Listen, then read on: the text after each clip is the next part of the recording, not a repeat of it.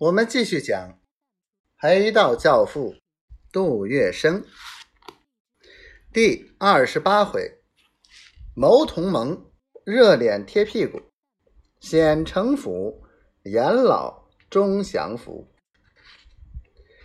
严九龄自家开赌场，让别人赌，自己也好赌。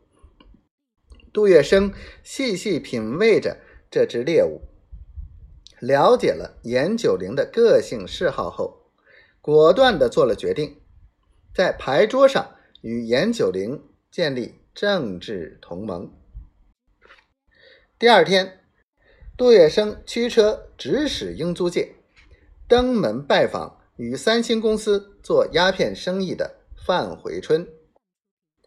在这盘棋中，范回春将充当一匹卧槽马的角色。说起范回春，此人也是英租界哼字号的人物。论身价，他比严九龄还高。他曾当过七天的上海县长，辞职后在虹口外的江湾开设了上海第一座跑马厅。早先黄金荣办案时，范回春在英租界帮过他的忙。之后，黄金荣为答谢他。便让自己的长媳李志清拜他为干爹，两家从此结上了亲戚。现在杜月笙要智擒严九龄，自然就想起打他这张牌了。杜月笙来到范家，已是晚上七点光景的。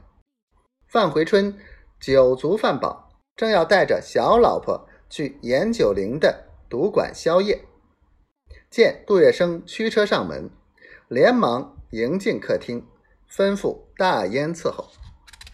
随即，他的小老婆娇声娇气的递上玉嘴儿香脆竹烟烟枪，等招待拿齐，范回春启口道：“杜先生，怎么晚上不宵夜，还在忙公事？”回春兄见外了。你我除却生意，就不能串串门、述述情了？杜月笙调侃地说：“哪里哪里，杜先生肯光临寒舍，是给我老范的面子。”那小妾扭着细腰，用那只细白胳膊轻轻搭在杜月笙的肩上，抿着两个酒窝，斜视着对方。范太太。真不愧是女中豪杰呀！呵呵呵杜月笙回首扫了那女的一眼，仿佛刚发觉似的。